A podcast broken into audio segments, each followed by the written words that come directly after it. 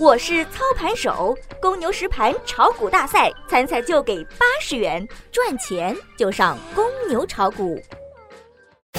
最及时的 A 股信息速递，最独到的股市新鲜评论，小白快评，您每日的免费资讯快餐。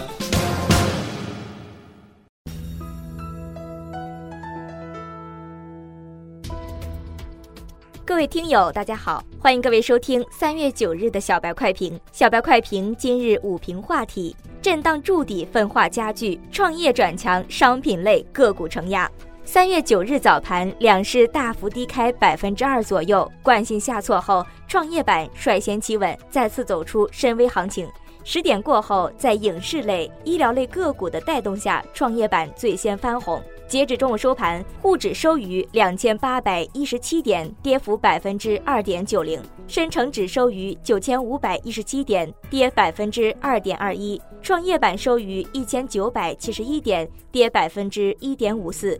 由于房地产政策的调整，与地产相关的个股普遍低迷。资金再次从地产相关个股转而流入新兴产业为主的创业板，创业板已经由最近的弱势开始转强，两市分化明显，再次呈现出互弱深强的格局。昨夜商品夜盘暴跌，焦炭、焦煤、动力煤集体跌停，螺纹钢、吴越、和悦也几乎全部跌停，沥青、沪锡同样封住跌停板。今天早盘，大宗商品类个股集体承压。金陵矿业、山东地矿等矿业类个股跌停开盘，罗平新电、贵盐铂业、吉恩镍业等大幅低开或者是跌停开盘。板块方面，基本金属、有色金属、钢铁行业、煤炭采选等跌幅居前，航空航天、北斗概念等少数板块保持红盘。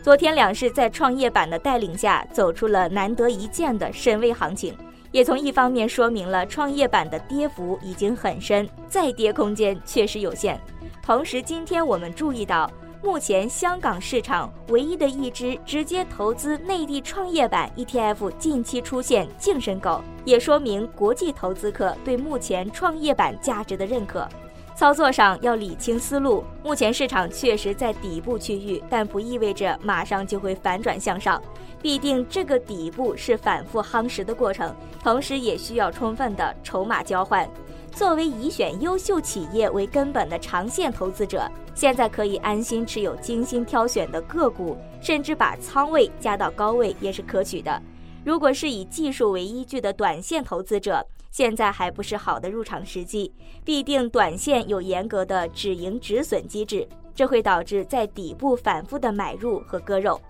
以上评论来自公牛炒股社区知易行难选企业。